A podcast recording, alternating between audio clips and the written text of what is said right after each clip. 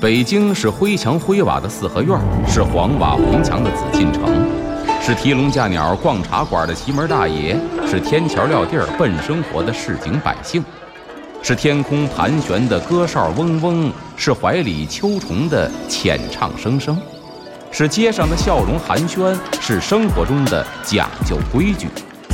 北京就是 FM 一零一点八，娱乐三里屯儿，阿龙说北京。据传说，北海的白塔镇海眼；据传说，北京曾是八臂哪吒城；据传说，北新桥的水井锁蛟龙；据传说，高粱赶水把命送；据传说，故宫的角楼是鲁班修。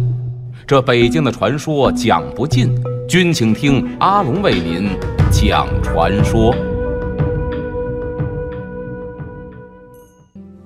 然后下边说的这个司呢，叫做枉死司，王死啊，哦，一个木一个王啊，大家明白什么意思？就是就是平白无故的就死，掉了反正，死的不明不白，或者死的比较冤。哎，这枉死司呢，就是被人谋害呀、误杀呀，或者遭遇意外呀这些个原因死于非命的。那么中国古人认为呢，说这个因为阳寿未尽而死者，你本来不该死，但是呢出现意外你死了，说死后呢，这个游魂漂泊，就变成孤魂野鬼了。嗯，在大街小巷、古宅里边就飘啊飘啊，然后呢是无依无靠，所以呢经常会因为什么呀？因为愤怒而扰乱民宅，就本来不该死，我死了啊，所以说呢我心有不甘，就开始闹腾。所以你看很多这个古代的小说里边也好啊，或者神话剧里边也好啊，你发现没有？有一个问题就是什么呀？这家里边老闹鬼啊，几个人都都家宅不宁的，找一道士，他在你家闹啊，是有事情要告诉你们，对吧？他总是有什么信息是要传达给你，是会有什么所以他闹的。心愿未了？对，都是这种路子的。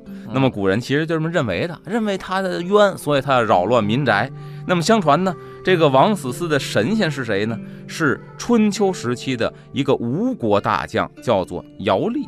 嗯哎，说这个阖闾呢，曾经是要这个弑君篡位，咱这吴王阖闾要弑君篡位，篡谁的位呢？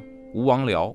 哎，因为有一个历史故事嘛，就是找这个谁呀、专诸刺王僚嘛，找这么一勇士，你把这个王僚吴王僚给刺杀了。那么，但是呢，这个国王的兄弟秦王啊，骁勇善战，这阖闾呢就担心自己谋反之后啊，这秦王会复仇，对吧？我把他兄弟给杀了，往后他肯定会复仇来。那么手下大将姚厉呢，就献上了一计，就假装愿意投靠秦王，说我呢先去投靠秦王去，然后我表现的忠心耿耿，让秦王对我完全打消顾虑之后，我在他身边好借机下手，把他给宰了，以绝您的后患。想了这么一辙，嗯，打入敌人内部。那么为了博取这个秦王的信任呢，这俩人就施了一出苦肉计。说怎么叫苦肉计呢？得苦到家，对方才会信你。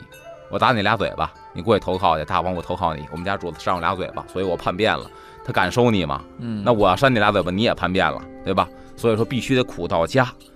要说这姚丽呢，也真下得了狠心，给这个了阖闾啊递上一把剑，说您别客气，您呢把我胳膊砍了。